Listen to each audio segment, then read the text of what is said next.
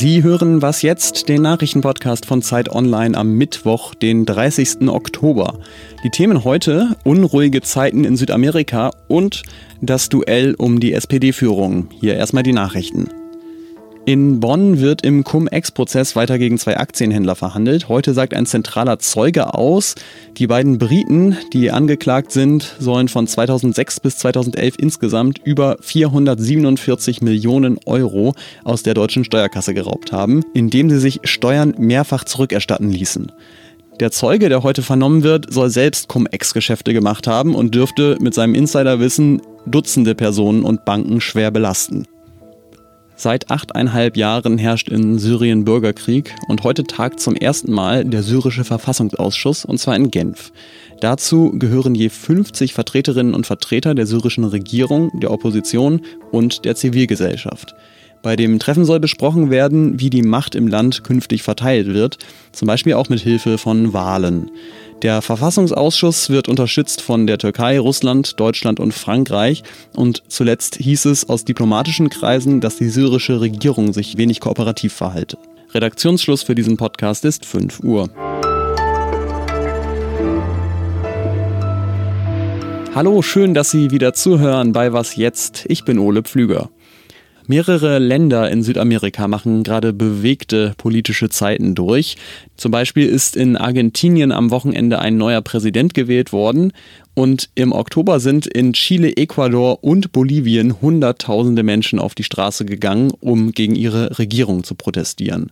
Und äh, diese Nachrichten aus den letzten Wochen möchte ich jetzt einmal ein bisschen sortieren mit Thomas Fischermann, der Südamerika-Experte und Wirtschaftsredakteur für die Zeit ist. Hallo. Ja, hallo. Vielleicht fangen wir mal mit der guten Nachricht an, wenn man das so sagen kann. In Argentinien hat Alberto Fernandez am Wochenende die Präsidentschaftswahlen gewonnen und als erstes hat er dann aber gleich mal seinen rechtsradikalen Kollegen in Brasilien, Präsident Jair Bolsonaro, verprellt. Was bedeutet die Wahl von Fernandez für Argentinien?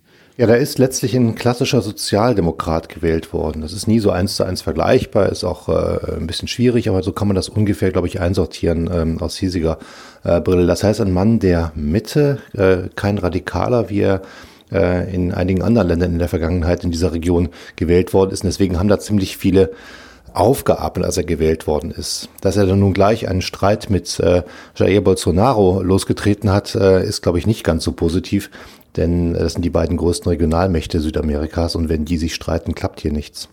Vor allem, weil sich ja in mehreren anderen Ländern Südamerikas in den letzten Tagen und Wochen Unruhen ereignet haben. Am Wochenende gab es in Chile die größten Proteste in der Geschichte des Landes. Die Regierung steht da ziemlich unter Druck. Was ist denn da der Hintergrund? Ja, die Leute sind wahnsinnig unzufrieden. Und äh, wenn ich sage die Leute, dann meine ich vor allem äh, breite Teile der Mittelschichten, auch der äh, urbanen Mittelschichten, die sich jetzt dort artikulieren.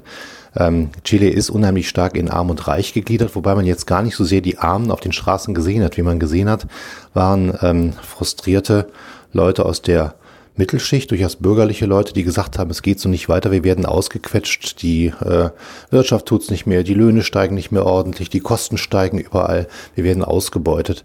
Auch in Ecuador und in Bolivien sind ja im Laufe des Oktobers Menschen auf die Straße gegangen. In Bolivien ist zwar Präsident Evo Morales wiedergewählt worden, aber es hat große Proteste dagegen gegeben in La Paz. Sind das jeweils nationale Einzelfälle oder ist das Ganze Teil eines größeren Phänomens? Ja, man muss erst immer dazu sagen, dass die einzelnen Geschichten der Länder und die konkreten Situationen, die politischen, wirklich sehr äh, eigenständig sind. Äh, in Bolivien vermuten die Opposition und auch unabhängige Wahlbeobachter, dass sich der amtierende Präsident Evo Morales, äh, der sich jetzt zum vierten Mal hat wählen lassen, obwohl das gar nicht von der Verfassung vorgesehen ist, diese Wahl gestohlen hat dass er sich zum Wahlsieger erklärt hat, schon längst bevor ausgezählt war und dass dann auf sehr undurchsichtige Art und Weise plötzlich Stimmen für ihn zustande kamen. Das führt jetzt zu großen Protesten. Ecuador ist eine andere Situation, äh, völlig anders. Dort gab es lange eine äh, linke Regierung, eher linke Regierung. Sie ist ersetzt worden durch eine eher, ja, Mitte-Rechts-Regierung, die jetzt einiges umdrehen will. Und da gibt's Proteste bei den kleinsten Dingen. Ähm, egal, was man aber im Augenblick in Südamerika anfasst, äh, es explodieren immer ganz schnell der Volkszorn und äh, die Menschenmassen auf den Straßen, die dann demonstrieren. Das ist irgendwo schon gemeinsam. Es scheint sich so quer durch den Kontinent eine gewaltige Unzufriedenheit zu ziehen. Woher kommt denn äh, diese Unzufriedenheit dann? Was ist die Gemeinsamkeit zwischen den Ländern? Ja, ich glaube, man muss sich erinnern, dass äh, Anfang des Jahrtausends äh, Lateinamerika der große Weltstar war. Das schien die Region der Welt zu sein, die bislang unterbelichtet war. Niemand hatte hingeschaut und plötzlich waren die wer. Da äh, wuchs die Wirtschaft, äh, dort wurden Rohstoffe exportiert. Plötzlich redete alle Welt davon, dass Brasilien die neue ähm, politisch, vielleicht sogar militärische Superpower wird, dass die ganzen anderen Länder der Region sich stärker zusammenschließen. Und ähm, ja, den Leuten ging es auch besser. Es wurden damals ähm, viele Sozialprogramme aufgelegt für die Ärmsten. Die Mittelschichten verdienten auch ganz gut mit. Da wurden Ingenieure gebraucht und Leute, die im Bergbau in höherer Position tätig waren. Und plötzlich bricht das alles zusammen. Plötzlich sind die Leute arbeitslos. Plötzlich interessiert sich keiner mehr wirklich für diesen äh, Kontinent und äh, die Wut darüber entladen die Leute an ihren Politikern. Klar, und enttäuschte Hoffnungen sind natürlich auch immer eine sehr starke Triebfeder für politischen Protest. Vielen Dank, Thomas Fischermann. Gerne.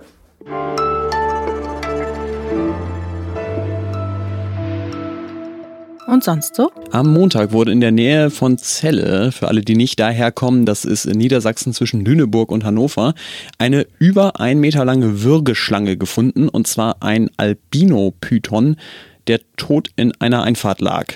Und das Gruseligste an der Geschichte, die Schlange hatte keinen Kopf. Woher die kam und warum sie keinen Kopf hatte, das ist der Polizei bisher unklar, aber sie vermutet, dass der Kopf abgebissen wurde und zwar von einem anderen Tier. Und bei allen Fragen, die diese Geschichte aufwirft, stelle ich mir vor allem diese. Was sind da in Südniedersachsen für Tiere unterwegs, die einen Meter langen Würgeschlangen den Kopf abbeißen?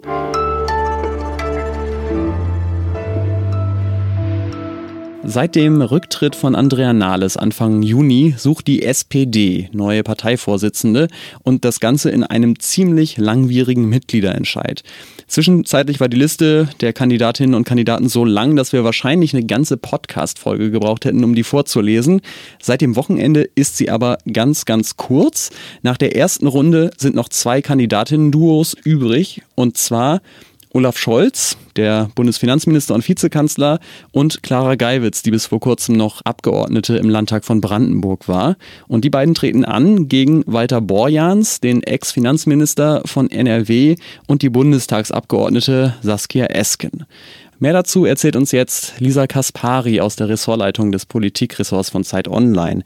Wofür stehen die beiden Duos denn inhaltlich? Ja, da einmal äh, weiter so gegen alles neu machen. Ja, also weiter so natürlich Olaf Scholz, Vizekanzler. Er würde selber nie sagen, ich will ja nur weiter so, aber er möchte in der Regierung bleiben. Gemeinsam mit Clara Geiwitz hat er gesagt, Regieren ist besser zum Problem lösen. Wir müssen einfach nur selbstbewusster werden. Das ist der Kurs auf der einen Seite. Und Norbert Walter Borjans und Saskia Esken wollen alles anders machen.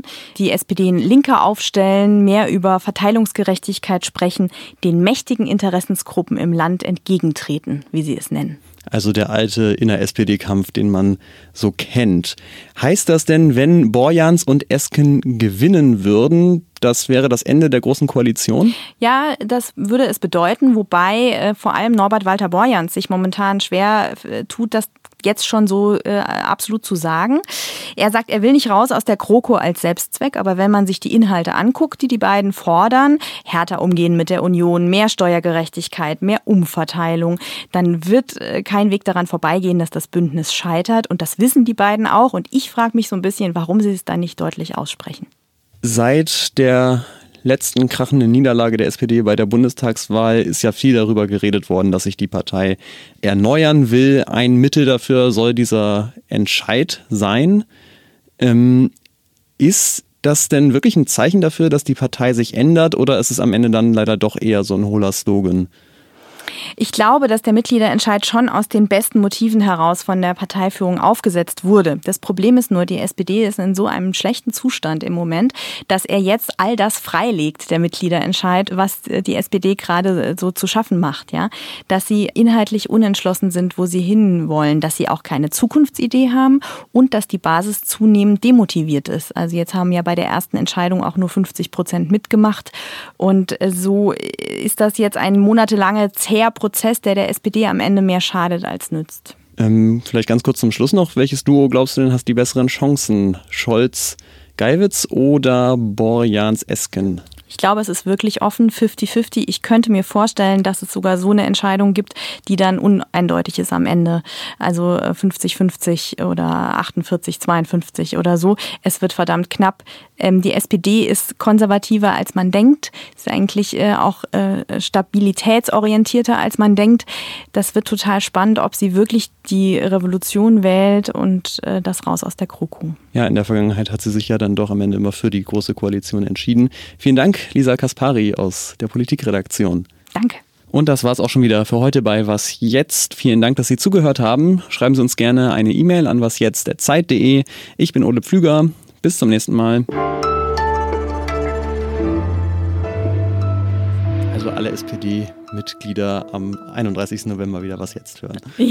Ja, vor, vorher. Vorher, vorher auch schon, vorher. Un, unbedingt. Ja. Eigentlich muss man sich täglich informieren. Bis, bis zum 31.